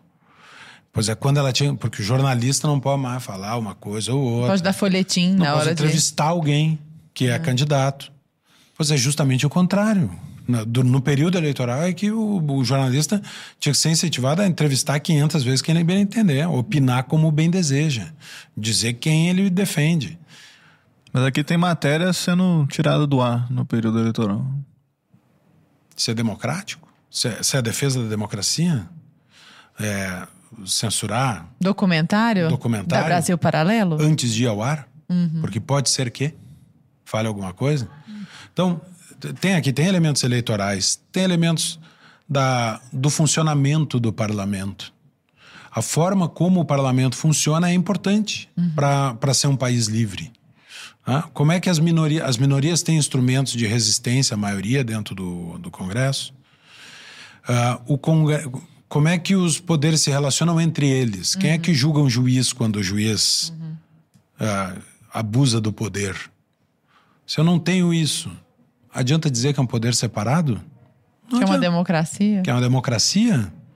Não adianta. Então, existe uma. que é o constitucionalismo, ah, que tem essa visão de limitar o poder. É que a gente abandonou isso como ciência jurídica, inclusive. Se fala na democracia, na, na, na Constituição ah, programática, que a Constituição tem que dar o caminho para o país. A Constituição tem que estabelecer essa moldura. Então, vamos lá. De novo, né? Liberdade de expressão, democracia, eh, eleições, Devido processo? devido processo legal, separação de poderes, ah, subsidiariedade. Quanto mais perto do povo tiver a tomada de decisão, é melhor. Tá? O governo só deve fazer o que a sociedade não consegue fazer sozinha. A prefeitura. O Estado só deve fazer o que a prefeitura não consegue fazer. E a União só deve fazer o que os Estados não conseguem fazer. Então é assim, é o que vai sobrando. No Brasil a gente fez todo o poder aqui e eu deixo pingar uma coisinha para estados e municípios. E esse princípio da subsidiariedade é extremamente importante. E Volta aí, a gente pode ir a Tomás de Aquino, Altuzos, já, já trabalham com essa ideia. Aquilo que o indivíduo pode fazer, ele deve ser o senhor e o responsável. Aquilo que a família pode fazer também eh, se deixa nessa, nesse espaço. Aquilo que a família não consegue, aí vai, vai subindo os níveis para a municipalidade, para o Estado, para a União. Eh, mas a ideia é de que quanto mais próximo do indivíduo, melhor. Né? Tudo aquilo que o indivíduo puder fazer, deixamos na mão do indivíduo. Aquilo que a família, deixamos na mão da família. Então, esse é um conceito super importante. E por isso que eu, é, é, aquilo que eu comentei antes, né, do futuro ser a polis, o retorno da polis, né, ou, ou as prefeituras, as cidades ganhando é, relevância no futuro, eu acho extremamente importante, extremamente importante, inclusive para a democracia. Né? A gente vê muitos questionamentos em relação à democracia no mundo ocidental. É, o Ricardo bem pontuou diversas autocracias tomando corpo, algumas já há bastante tempo, outras tomando corpo é, mais agora. É, a democracia sendo questionada em muitos lugares do Ocidente. É, e eu acho que um dos elementos que gera a insatisfação, o questionamento da democracia, é essa centralização. Né? E esse, digamos, desrespeito ao princípio da subsidiariedade. É, se a gente volta e uh, uh, trabalha mais uma ideia de descentralização, onde estados vão ter mais autonomia, onde municípios vão ter mais autonomia, você aproxima uh, os governantes dos governados, então o controle por parte dos governados fica mais próximo, seja o controle contra a corrupção, seja o controle contra políticas públicas que não funcionam. É, você tem é, é, uma identidade maior, a pessoa sabe quem é, tem mais proximidade, tem mais conhecimento. As pessoas que estão governando conhecem mais a realidade daquele, daquela, daquela localidade. Então, onde estão os problemas? Quais são os bairros que precisam de mais atenção, que precisam de menos? Então, é, é aquilo que foi dito, né? Eu acho que o Arthur comentou, pô, quem tá lá em Brasília Não é, sabe, é, né? é uma bolha. Não, não, não- é, mesmo que tenha viajado, mesmo que eh, se eh, coloque para ir conhecer a realidade do país, não vai conhecer. O, o Brasil é um país muito grande, com realidades muito distintas, né? E não é só ah, Nordeste é diferente do Sudeste. Ou... Não, é, é cada eh, município, cada eh, região tem a sua peculiaridade. Então, é muito difícil, por mais que a pessoa faça um esforço para entender entender que ela tem uma percepção adequada do que está acontecendo em cada uma das regiões. Por isso também a descentralização é tão importante. Às vezes coisas simples, tipo, sei lá, você tem um código nacional de trânsito que rege, sei lá, em tudo, no pra- país inteiro como você tem que dirigir, a questão do capacete, do cinto, né? Só que você tem localidades no interiorzão, assim, que, pô, é rua de terra. Os- o pessoal nem usa capacete, assim. É animal Como é que você vai- carroça. Usar a mesma lei que você usa para uma metrópole que é São Paulo, sabe? Eu não, eu não posso fazer uma, uma rua de mão inglesa aqui porque o Código Nacional diz que é o contrário. E que no caso concreto pode ser importante. Você falou, você estava é comentando- estacionar em tal lugar. Você comentou dessa descentralização, vocês dois comentários, você falou um negócio que me chamou a atenção de ah, o Estado tem que estar onde é, o povo não consegue, às vezes, agir, né? E eu me lembrei de um caso recente, que foi uma ponte lá, lá perto da tua região, lá na, na Nova Roma do Sul e Farroupilha, na Serra Gaúcha, que foi, cara, um- as pessoas mesmo se organizaram, porque a ponte caiu, né? Tava tendo chuva pra ponte caramba foi, e tal. Foi construída pela, pela população. Aí caiu a ponte, o governo do estado orçou em 25 milhões de reais para fazer uma ponte nova e a população ia demorar. A população foi lá, juntou, fez com nove. Sim. Fez uma vaquinha lá, Fizeram uma vaquinha resolver. e cons- construíram a ponte nova. Então, ah, mas antes disso, eu quero só acrescentar mais algumas partes dessa moldura. Propriedade privada. Sem direito de propriedade, não existe liberdade política. Eu tive em Cuba, eu tive na casa da Ioane Sanches, que era uma blogueira dissidente do regime Fidel Castro. Ah, que ela mandava por SMS os, os posts do blog dela para um sujeito que estava em Miami e o cara botava no site porque ela não tinha internet. Não podia acessar a internet. O cidadão cubano só foi ter direito de acesso à internet depois da morte do Fidel Castro. Ah, ela morava num apartamento e ela dizia assim: Olha, eu tenho sorte porque o meu marido participou das frentes de trabalho quando Cuba adotou o modelo iugoslavo, que os trabalhadores que trabalhavam na construção tinham direito de propriedade sobre os, os apartamentos. Porque se não fosse isso, eu viveria num apartamento do governo. E por falar mal do governo, eu ia estar num bairro distante do centro. Os caras iam acabar com a minha vida direito de propriedade é fundamental para a pessoa poder ter a liberdade de se expressar contra um governo. Se eu não tenho propriedade, eu dependo do governo. Então, direito de propriedade é parte fundamental disso. Ah, liberdade religiosa. Ah, Os Estados Unidos nasceram, em grande parte, dessa busca de liberdade religiosa. O, a- o grande conflito na Inglaterra no século XVII, no século XVIII, é um conflito religioso. Aliás, desde Henrique VIII. É um, é um conflito religioso. A liberdade religiosa é parte fundamental de uma sociedade livre. Mas não é só a liberdade de ter a religião que tu quer. É a liberdade de culto De exercer, de, de fato. exercer a religião que tu tem. Não adianta eu dizer eu sou católico, mas eu não posso ir na missa, porque não pode ter missa.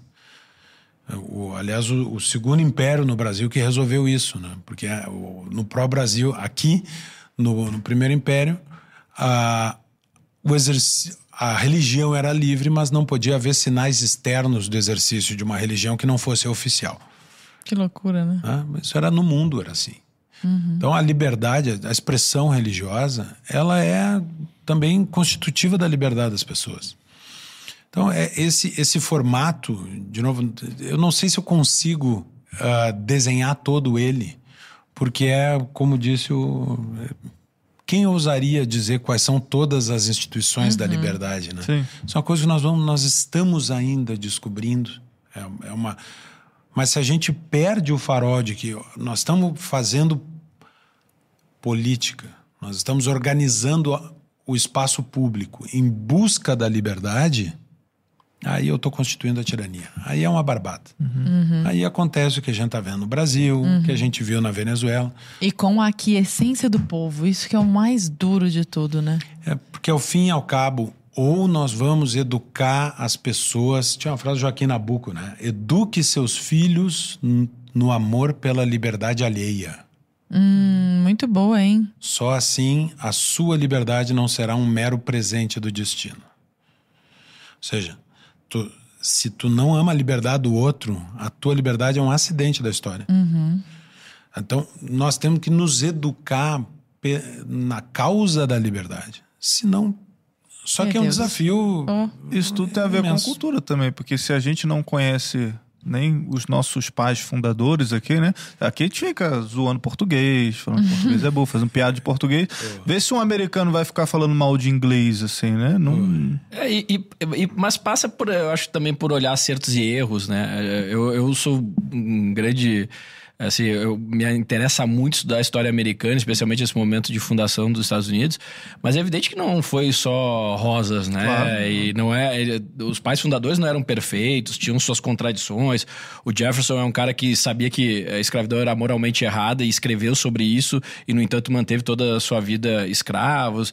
É, é, enfim, é, é, tem uma série de é, é, dificuldades ao longo da história americana e de, de contradições, mas é, é, é fundamental colocar na balança, né? E a gente também não, é, não correr para julgar gerações passadas com as lentes de hoje. Exatamente. Anacronismos, né? Porque também isso é. O Ricardo tá falando de, de derrubar estátuas, né? Pô, isso é, é, é um- é uma, uma falta de, de bom senso. Porque você tem momentos históricos e, e os momentos históricos são distintos, a realidade, a percepção, a maneira como as pessoas viviam, como elas se relacionavam. É, é- é diferente. A gente tem que fazer a análise, mas levando em consideração isso, né? Então não tem como você olhar os pais fundadores sem levar em consideração o contexto histórico E que se é eles pra estavam. derrubar a estátua, vai derrubar a estátua de todo mundo também, porque ninguém se salva, assim, dos seus erros, da- da- dos períodos históricos também. A- pra eles Acho que não tem um município no Rio Grande do Sul que não tenha a Avenida Getúlio Vargas. Getúlio foi um ditador O pior ditador do- perseguiu a perseguiu a oposição, mandou matar gente, fechou as assembleias estaduais. O Getúlio foi um ditador em qualquer acep- acepção do, do, do termo. termo. Então é um. ah, Agora, é, é esse, esse cronocentrismo que a, que a Lara falou, é a gente julga o passado a partir dos, do dia de hoje.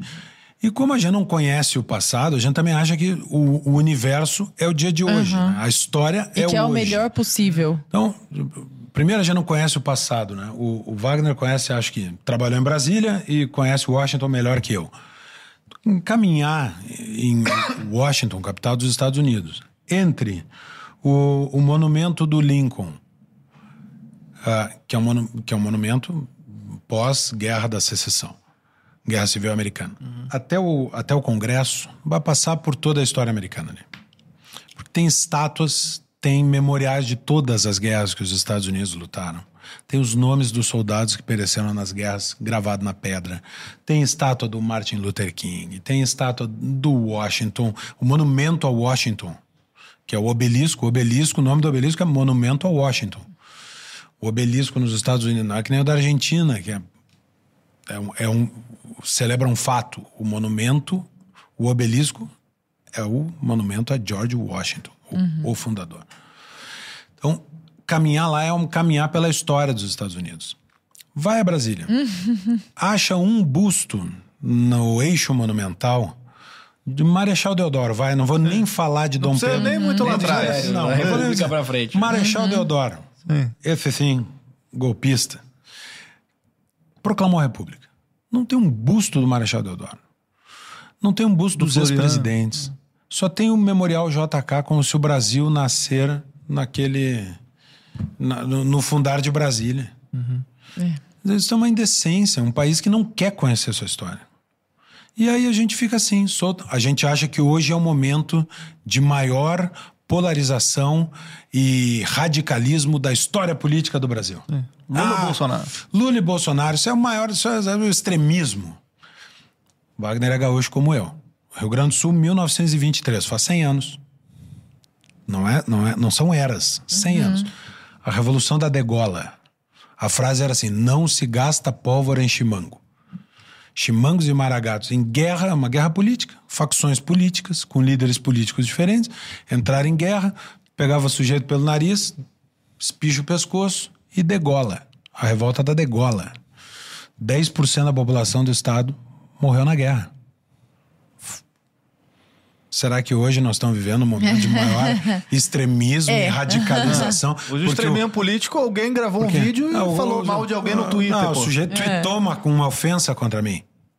Então, a gente tem que entender essa- eh, um pouco da nossa história. Proporção também, da né? proporção das coisas. O, o 62, na legalidade, o governador do estado do Rio Grande do Sul, Leonel Brizola, de saudosa memória para os cariocas, porque também arruinou o estado do Rio de Janeiro, o Brizola convocou todos os gaúchos que tivessem armas a cercar o palácio para invadir, para evitar, para garantir a posse de João Goulart. E a Força Aérea Nacional bombardeava o palácio. Então tinha um governador chamando os caras com armas para fazer uma guerra civil para garantir. Será que nós estamos vivendo um momento de maior extremismo político da história do Brasil? Ah, E essa de conhecer a história também, vamos lá, uma figura que é inclusive feriado, Tiradentes.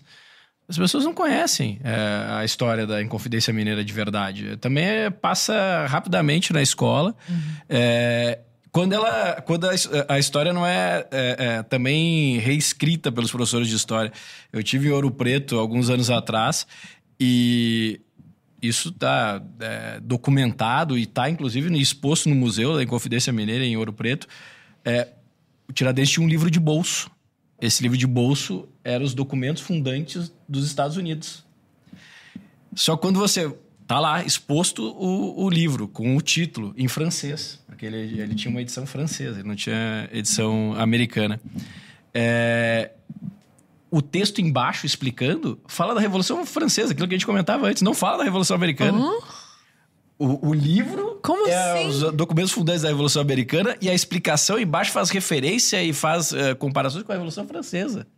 Então, o historiador responsável pelo Museu da Inconfidência não cita e não dá destaque para aquilo que era o que o, o, o Tiradentes levava no, no- no bolso dele.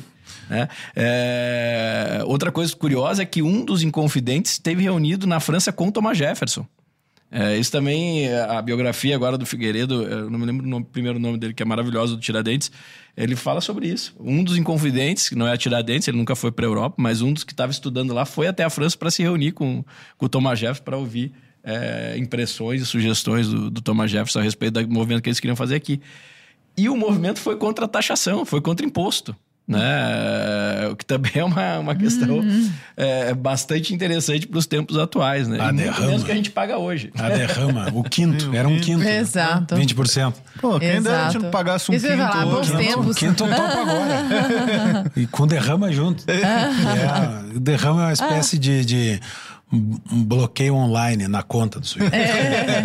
em termos Ô, modernos. pessoal, né, ainda com relação à questão da Constituição, acho que uma pergunta que deve estar na cabeça de todo mundo que está nos ouvindo é o seguinte. Já falando em conhecimento da história do próprio país, que aconteceu na nossa Constituição de 1988 que subitamente ela vomitou trilhões de artigos daquele jeito, quando nos Estados Unidos nós temos uma Constituição tão pequena, tão enxuta? O que, que foi a história da nossa Constituição? Que Teve até um sujeito que imprimiu todas as páginas, assim, de, de- com as leis do Brasil e tal, dá um livro maior que ele.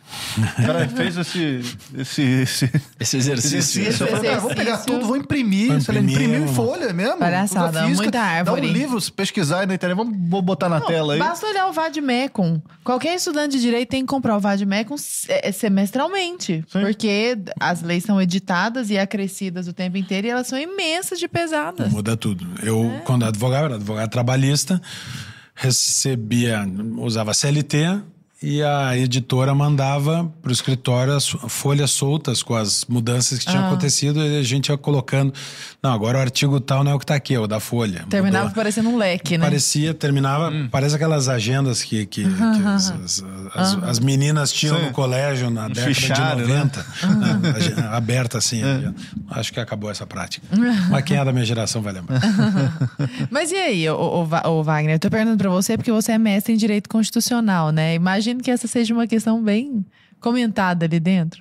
É, acho que tem diversas diferenças. Tem um momento histórico, né? Os Estados Unidos, é, final ali do século XVIII, a nossa Constituição agora é de 1988, tem todo uh, o que vem antes, como o Ricardo destacou também, né? Todo o, a tradição britânica que foi levada em consideração para construir aquele modelo é, da Constituição de 1787, as referências, né, Edward Coke, John Locke, Montesquieu, enfim, todos os, os, é, é, os pensadores, os filósofos, os cientistas políticos que na época tinham uma relevância muito grande, né, e que foram levados em consideração, os que foram levados em consideração agora, nossa Constituição de 1988 é outra, né, é, sinal também de uma sociedade heterogênea, né? Uh, a sociedade americana, até hoje, ainda que isso tenha se, a, a, as diferenças tenham se intensificado, mas ela é uma sociedade mais homogênea do que a nossa, né? Do ponto de vista de valores, de, de daquilo que é importante, essa tríade de direitos naturais como algo ainda muito presente, é, a vida, a liberdade, a propriedade, essa, essa, esse valor da liberdade. Então, é, é, isso é algo que une os americanos de uma maneira que não une tantos brasileiros, né? Então a gente é uma sociedade que tem é, um, diferenças muito grandes, tem uma heterogeneidade muito grande. É, e isso é refletido na, na, no texto da Constituição de 88. A gente tem momentos, se você for pegar a Constituição, em que ela é até contraditória, né? Um artigo que desdiz outro artigo, que é, contradiz outro artigo. É, isso em função de que na Assembleia Constituinte teve que se é, é atender diversos pontos de vista, diversas correntes políticas, diversas correntes ideológicas. É, o momento de você fazer uma constituição democrática é o momento de fazer é, composição. Você tem que pegar todos aqueles representantes da sociedade, né, que representam linhas de pensamento, que representam partidos políticos, falar, bom, qual é o texto que todo mundo concorda é, em ser é, colocado para promulgação? E esse é um exercício muito difícil em sociedades que têm uma, uma, uma divergência muito grande ou que tem uma pluralidade ou uma falta de, uh, de homogeneidade, né? Então, uh, isso é uma característica da, nossa, sociedade. Isso aconteceu. Acho que foi um exercício muito grande conseguir compor uhum. ali todas as frentes políticas, todas as forças políticas, um texto que todo mundo falasse, ok, vamos em frente. É, e acabou ficando um texto extremamente uhum, extenso. Como eu é. falei, contraditório. Uhum. E esse negócio da extensão, e aí não só da, dos, dos, artigos da Constituição, mas uh, o Arthur comentou da pilha de, de legislação.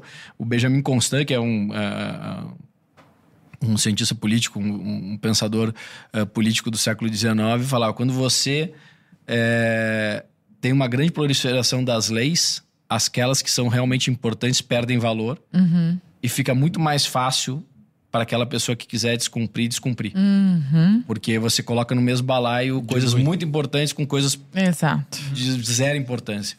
E aí a força da lei ela se perde. Sim. Né? E, e, e, essa é uma característica da nossa sociedade. Tudo a gente quer botar em lei. E, da nossa Constituição. e sem contar que é tanta lei também que até não. o empreendedor ele não sabe se não, ele está infringindo ou não a lei. Ele, ad... ele está cometendo um crime sem saber, às vezes. Um advogado tributarista com um doutorado, é, a cada caso ele tem que estudar a legislação aplicável ao caso específico, porque ele não tem como conhecer um especialista com doutorado todo o direito tributário nacional. Não tem como.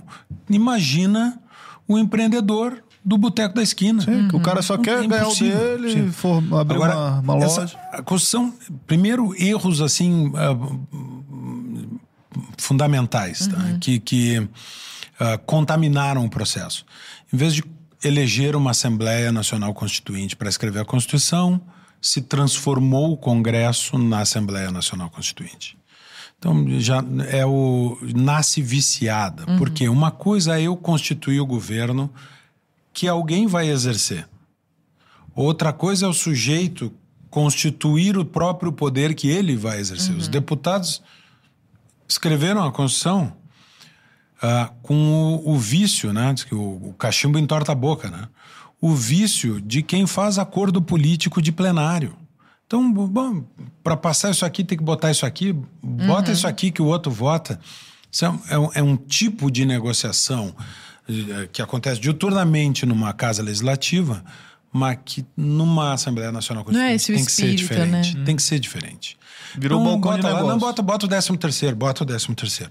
Uhum. Bota o adicional de hora extra. Tá na Constituição. O adicional de hora extra. Bota a localização do colégio Pedro II. Bota o colégio onde é que ele fica. Quem é que vai cuidar desse colégio aqui? Vai, vai botando. Inclusive, eu estudei lá. É. Aí. Então, tipo, o colégio constitucional. Constitucional. Então tem. Talvez tem outro, será, no mundo? Colégio Duvido que outra constituição mencione uma Seu- escola. É uma loucura, né?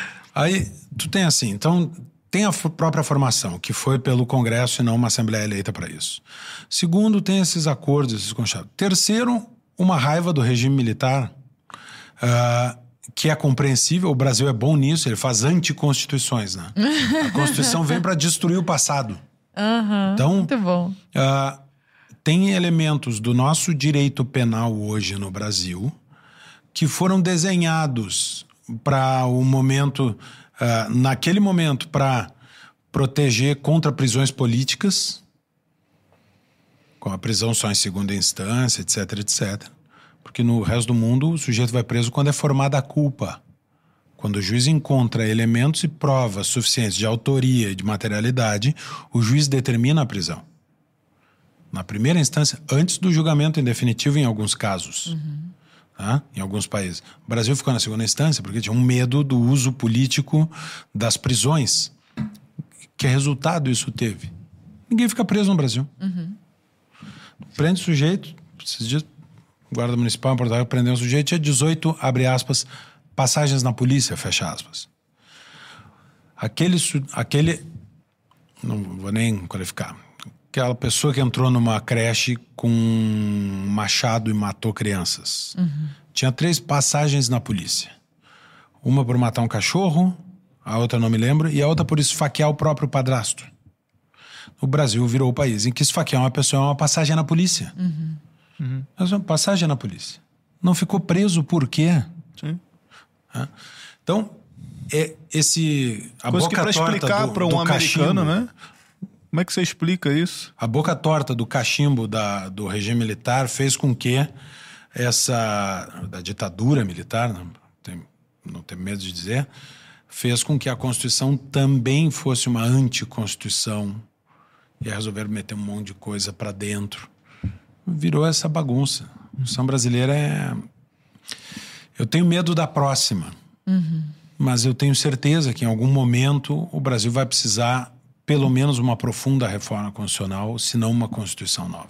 Agora falando em reforma, e já também a gente se encaminhando, não sei se você tem muito mais coisa para perguntar, Lara, que eu queria ver a respeito da Não, reforma é administrativa, né? Porque seria, seria talvez uma solução. Eu sei que você estava ali participando um pouco desse processo ali da reforma. Eu queria entender o que, que seria então essa reforma administrativa, o Wagner, e seria uma solução para essa nossa Constituição aí. É, ela não soluciona a Constituição, ela acaba passando pela Constituição, porque como tudo está na Constituição, qualquer coisa que você for mudar no Brasil precisa mudar a Constituição. E- Esse é um dos problemas também, né? Porque você é, fica engessado. É, a emenda à Constituição é um processo legislativo complicado, porque tem uma maioria qualificada, enfim, e, e é para ser, é justamente para você não alterar a Constituição todo momento, você tem um processo mais difícil de aprovação de mudanças da Constituição. O problema é que quando você tem todas as matérias na Constituição, qualquer mudança importante você precisa fazer por emenda à Constituição. Então, eu não tenho a menor dúvida que a reforma administrativa é uma das reformas mais importantes que a gente eh, precisa fazer, eh, especialmente se a gente levar em consideração o mundo que a gente vive hoje e a velocidade das mudanças pelas quais a gente está passando. Né? A gente só tem uma certeza que o mundo vai mudar cada vez mais rápido. E a gente tem. Qualquer organização hoje, seja ela privada ou pública, com essas mudanças cada vez mais rápido, o que que ela precisa? Agilidade, flexibilidade, né? capacidade de se adaptar rapidamente para as mudanças que estão acontecendo. E é tudo que o governo brasileiro não tem, é tudo que a administração pública brasileira não tem. Ela é estática, ela é rígida e ela demora muito para fazer qualquer tipo de movimento. Então, se a gente quiser ter chance de navegar nesse mundo que muda cada vez mais rápido, a gente precisa de uma estrutura governamental, de uma administração pública capaz de responder a essas mudanças, né? capaz de se adaptar a essas mudanças. E, de fato, hoje a gente não tem. É, hoje, qualquer movimento que você faz é um movimento que demora muito tempo, é muito custoso, é, não dá a resposta no tempo que precisa. Então, precisa de uma mudança profunda de modelo. Não é contra o servidor, não é contra. É simplesmente os tempos mudaram. Né? É, a Constituição foi feita em 1988, quando a realidade, e aí pensando muito no serviço público, né? quando a realidade do mercado de trabalho era diferente. Mesmo no mercado de trabalho privado. É, você tinha pessoas que passavam a vida inteira na mesma empresa, entravam como estagiários e saíam como aposentados. Porque a característica do mercado de trabalho no século XX era de uma estabilidade, era de você permanecer na mesma organização, seja ela pública ou privada, uhum. a vida inteira, ou 20 anos, ou 30 anos. Constituir carreira lá dentro. Fazer Serviço uma mais carreira. técnico, né? É, então assim, é, é, é, isso era uma característica do mercado de trabalho. A característica do mercado de trabalho hoje é totalmente diversa. É, não só as pessoas e quem está entrando no mercado de trabalho agora, a molecada que está entrando, não quer isso, uhum. é, como não é possível imaginar que a pessoa vai entrar e fazer a mesma atividade por 30, 40 anos. É, na verdade, a gente não sabe se daqui a cinco anos muitas das atividades que hoje são importantes vão ser necessárias. Uhum. Né? É, muito se fala de que as pessoas vão precisar, ao longo da sua trajetória profissional, aprender novas, uh, uh, novas ferramentas, novos conhecimentos cinco, seis, sete vezes ao longo da vida. Uhum. A ideia de fazer uma universidade e aquele conhecimento adquirido na universidade ser suficiente para toda a sua trajetória profissional não existe mais. Uhum. Existia em 88, não existe mais agora. Então, pensar. Tem, tem, um outro elemento da própria estabilidade que também era para proteger. Uh, o aparato da administração uhum. das demissões políticas, porque o sujeito é que aconteceram na, na, na ditadura militar. Então, lista, lista quem é comunista aqui, expulsa da administração. Uhum. A solução que o Brasil encontrou foi estabilidade, para todo, todo mundo. Engessou absolutamente a administração. É impossível. Uhum. Impossível. Eu, eu, eu, eu, já falei isso, desculpa te interromper. Eu, Não, imagina. Já falei isso mais uma vez. Uh, tem muita gente boa no, no, poder público. Tem muitos excelentes funcionários. Ah, vídeo nosso querido vice-prefeito de é, Porto Alegre. Mas, mas, de carreira, de carreira. Eu tô lá, vou, vou passar. Uhum. Mas, mas tem gente de carreira que é, carrega o, o, serviço público nas costas. Que trabalha de fato, né? Uhum. Que faz. E, e, quando eu falo que eu sou contra a, a estabilidade, muitos me indagam assim: ah, mas tu, como assim? Eu digo assim: no seu setor existe uma pessoa que merecia ser demitida? Existe. É. Hum. O senhor está trabalhando por ela. Né? Uma pessoa. Eu não quero a perseguição política, mas que, que a gente tivesse alguma maneira que se tivesse andado a reforma administrativa, nós teríamos mais eficiente de ter ter trabalhando na máquina pública quem está afim, quem quer aprender, quem quer se atualizar, quem quer atender a população. E, e isso que o Ricardo falou é uma verdade. Assim, eu tive uh, à frente da Secretaria de, de, Nacional de Gestão de Pessoas, então era o órgão de gestão de pessoas de todo o governo federal. Tem muita gente boa, muita gente comprometida, muita gente fazendo a diferença de fato. É, mas o sistema é ruim, o modelo é muito ruim. E o modelo esmaga, inclusive, os talentos das pessoas boas. É, porque o, o, o, o modelo atual, ele não gera a vontade de inovar, de assumir né? responsabilidade. Né? Porque tem Pelo gente ruim ganhando a mesma coisa, é. o cara que tá querendo se esforçar ali, o cara, tipo, ah, fica três horas no almoço e aí ah, não, não e vai ele trabalhar. É minado, né? O cara que quer melhorar é minado. Eu vi, é, assim, eu presenciei pessoas que entraram com toda a vontade, querendo fazer diferença, daí um ano, dois anos, três anos, batendo, tentando fazer, tentando fazer. Acabou, desiste. Eu ouvi histórias assim, daqui a pouco desiste. Vou fazer o mínimo, fazer o que tem que fazer e pronto, acabou. Embora para casa, eu, ganhar o meu. Eu fico apanhando. Se eu quiser fazer diferente, se eu quiser fazer coisas para mudar a vida das pessoas e melhorar o serviço público, eu, eu apanho. Então, assim, é mais fácil não fazer nada. Então, mesmo pessoas com propósito, muitas vezes acabam sendo uh, uh, tolhidas pelo sistema. Sim. Por isso que eu falo, a, a gestão de pessoas, serviço público, o problema não são as pessoas. A gente tem um capital humano fantástico, especialmente na União, porque a remuneração também é boa, a estabilidade é um, um, um ativo também muito importante, então acaba trazendo muita gente boa para dentro da administração. Isso é, é, é, é, sabido. Mas o modelo é muito ruim. E o que precisa mudar não são as pessoas, é o modelo. Uhum. Né? É o modelo que precisa mudar. Agora, quem vai ter coragem de encabeçar isso aí? E quem vai ter coragem de aprovar isso aí, apoiar? Quem encabeçar? Olha, Lara, eu acho. Vocês estão esperançosos ou não?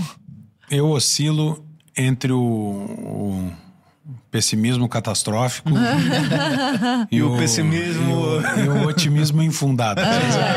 Mas eu me acho otimista e não sei nem bem porquê. Infantil. Né? Mas eu, eu acho assim, ó, é, esta é a missão do nosso tempo. Os, os Founding Fathers lá, eles tiveram o um papel deles no momento deles. Uh, eu teve uma geração que cuja missão era derrubar o muro de Berlim. Derrubar o muro de Berlim. Ah, a humanidade venceu o nazismo, venceu em grande parte o comunismo. Será que esse país nunca vai conseguir vencer uma reforma administrativa? Eu não acredito nisso. Nós vamos. Não vai ser fácil? Não. Passa por educar as pessoas, por fazer essa discussão. O Brasil não é para amadores. Eu perguntava para o Fernando Henrique uma vez: como é que vai ser o Brasil daqui a 20 anos? Ele dizia: vai ser isso daí, isso daí. isso aí. Uh, o Brasil tem as suas peculiaridades, já não vai ser a Suíça, nós não vamos ser os Estados Unidos. Nós temos traços culturais, políticos do, do, Brasil. Agora é possível, eu talvez achasse que a reforma da Previdência fosse impossível de passar, ela passou. O que, que vai ser necessário? Não sei, tem que piorar tanto a ponto de alguém mexer, ou um próximo governo que, que encampe isso, diz assim: olha, nós vamos fazer como foi feita a reforma da Previdência. Chama o Congresso, vamos conversar, vamos negociar com o Congresso, porque a natureza do processo é essa. Eu não sei, mas eu não vejo isso acontecendo seguramente nos próximos três anos. Porque uhum. o governo Como diria... não quer, o Supremo não quererá, ah, As, os grupos de interesse são muitos e muito organizados. Quer dizer, um governo que quis, empenhou e colocou pessoas extraordinárias para fazer, não conseguiu.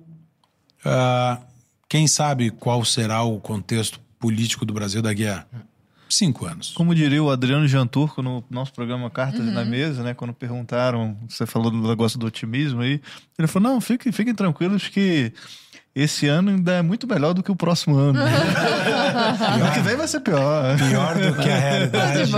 Pior do que a realidade são as perspectivas. Ah, que beleza. Mas a Ayn Rand fala que você pode ignorar a realidade, mas você não pode ignorar as consequências Sim, da realidade, né? Então eu acredito muito que é, é uma reforma que vai se impor.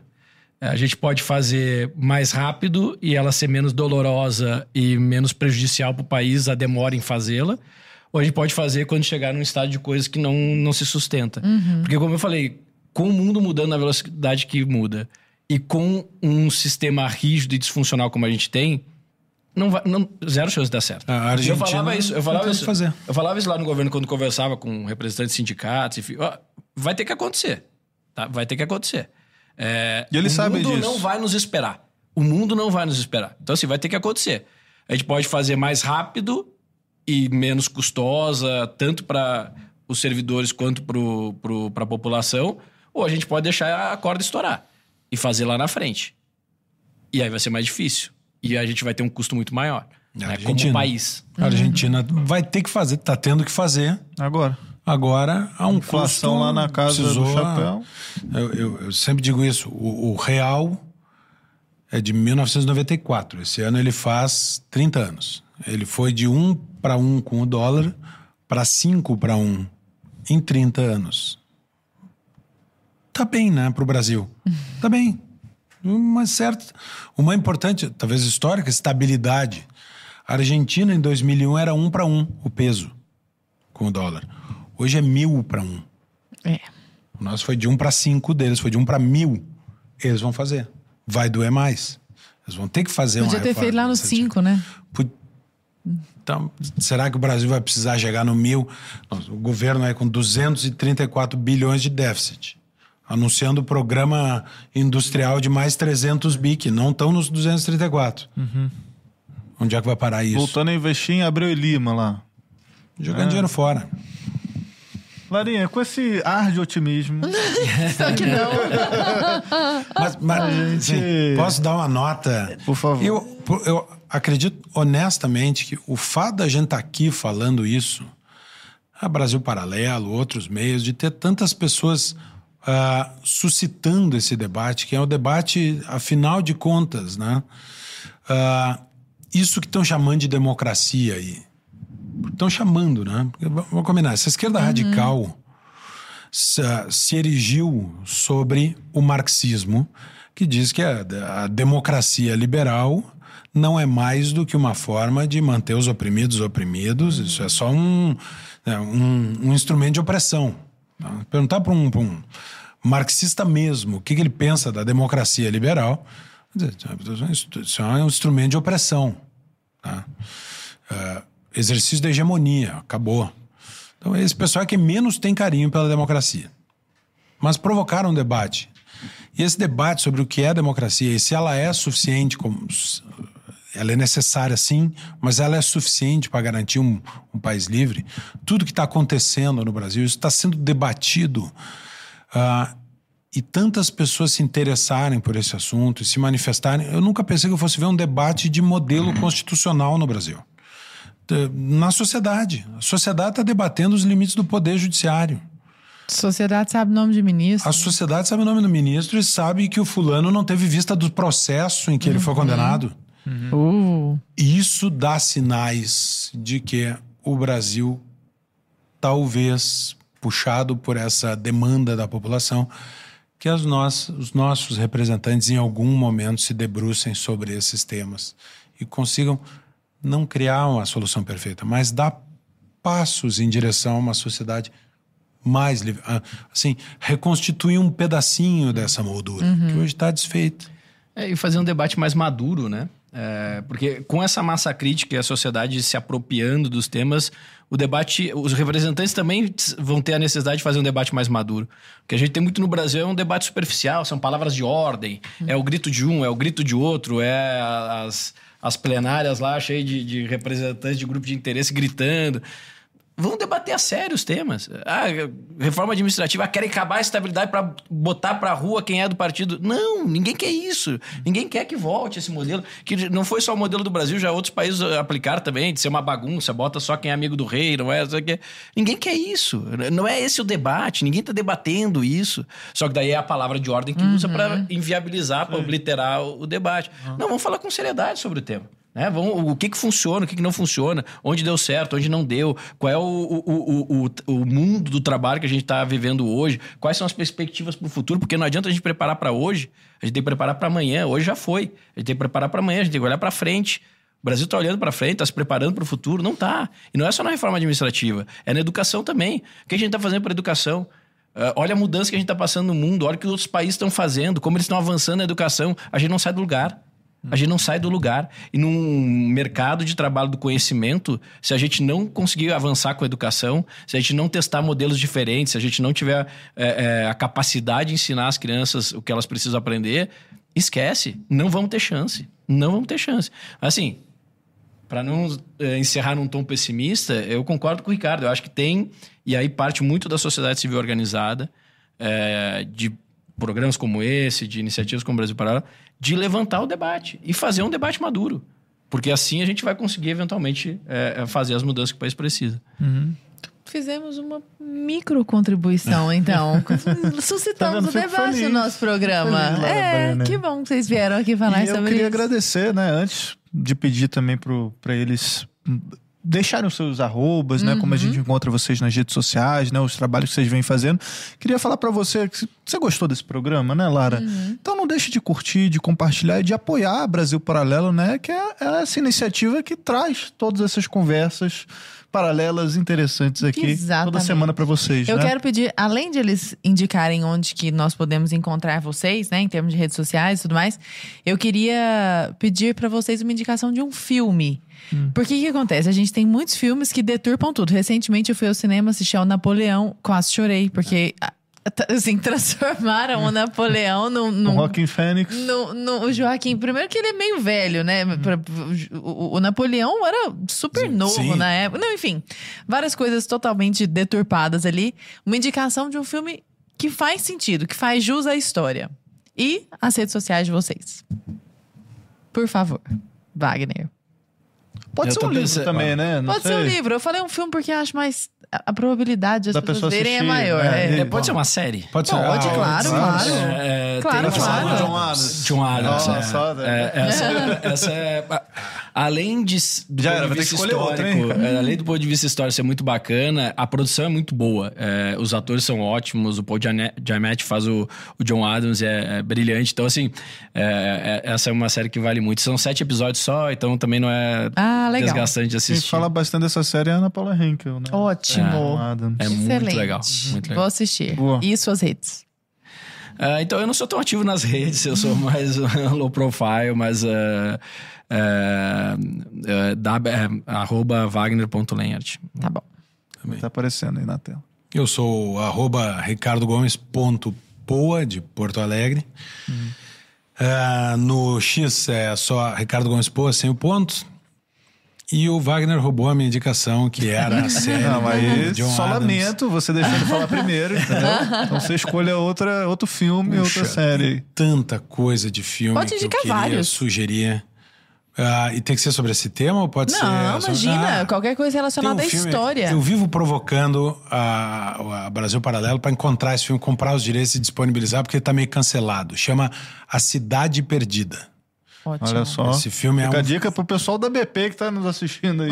Existe um outro filme chamado A Cidade Perdida, não, não, que é bem né, distribuído. Não é esse, é o, é o Cidade Perdida do Andy Garcia. Nesse filme, o Andy Garcia faz um, um empresário, dono de um- uma casa de, de shows em Cuba, em Havana. O pai dele é professor de direito constitucional quando acontece a Revolução Cubana e a tomada de Cuba ah, por Fidel Castro. E a história é um pouco da família do Andy Garcia, que é de família cubana. É um filme absolutamente cancelado. Mostra o Che Guevara dando tiro na nuca de prisioneiro algemado com as mãos para as costas. Então. é, Coisas que não aconteceram. não, isso tudo que é intriga da Conspiracionista. oposição, claro. Esse grande democrata. ah, fazer julgamentos revolucionários. adorava as minorias, Ah. inclusive. A Cidade Perdida, eu acho o filme extraordinário. Vou dar mais de um. Ah, Apocalipto. Filme do. Ah, Mel eu já Gibson. vi. Mel Gibson. Eu já vi. Diretor. É, diretor é o Mel Gibson. E é uma história que se dá na América pré-colombina. Que eu acho, assim, extraordinário. Podia dar outros aqui. Eu, eu Pode. gosto. ah, o Patriota, o filme, embora. Eu pensei, você falou Mel Gibson, eu pensei nesse. com Esse, toda- inclusive, tem no nosso time, ó, Essa tá aí, vendo? Ó, Com com, to- análises exclusivas do Olha aí. Patriota. O Patriota, então tá aí. O Patriota, com toda a. a Firula. A firula, é a megalomania. ah, Hollywoodiana. propagandística da Revolução Americana, de certa forma, tem alguns elementos ali que mostram um pouco essa esta Revolução Americana. E tem um filme outro, último, Por Chega, favor, né? ó. que eu acho maravilhoso, chama A Casa da Rússia. A Casa da Rússia é um filme com ah, Sean Connery Ó, e. Michelle Pfeiffer. Ah, o Sean Connery faz um editor que é procurado pela Michelle Pfeiffer, que é uma, uma moça nádia, uma russa, que busca o, o, o Sean Connery para entregar um manuscrito. E esse manuscrito acaba chegando nas mãos do serviço secreto britânico. E eles vão investigar. E aí a história é essa, uma história de espionagem com o Sean Connery, a origem e a veracidade daquele manuscrito que mais ou menos dizia que a União Soviética não tinha todo aquele poderio bélico que ela dizia que tinha. Então é para tempos de nova Guerra Fria aí, eu acho também um filme Mas é baseado em fatos reais? Esse, esse- O, o, o, o autor é, é- é feito ah, inspirado num livro, o livro do John Le Carré, uma adaptação. O John Le Carré era um autor de, de romances de espionagem Sim. com pesquisa histórica, mas ficção. Né? Sim. Então é uma ficção, mas com bases históricas. Ares aí. históricos. Ares históricos. Ó, muito bom. Muito bom. Dei várias. Muito Gostei bom, bastante. muito Várias obrigada. Várias pessoal de casa assistir Não, e fora semana. tudo que o, o, o Ricardo faz dentro da Brasil Paralelo, né? E assista o Magna Carta toda quinta-feira, Carta. às 20 horas. É, Estamos e assistam o curso sobre formação do Estado também. As É um- origens do Estado. As origens do Estado. Primeiro curso da Brasil, Brasil Paralelo. Paralelo. Literalmente o primeiro curso Primeiro. da Brasil Vocês Paralelo. vão Quem- ver até a diferença quem de assistir, áudio, de, nossa. de... Não, o áudio de- da de- primeira aula é um chuchu. Eu, eu acho nostálgico. É É, se for ver a origem, Brasil Paralelo com Roots. uma lousa, assim, sabe? Yes, tipo, yes. uma galera numa salinha. É, e ele falou assim: olha, quem quiser assistir ao vivo, pode vir aqui. Imagina se ele falasse hoje. Imagina.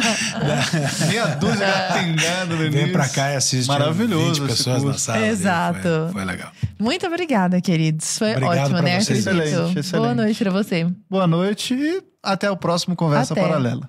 Beijo, meu povo.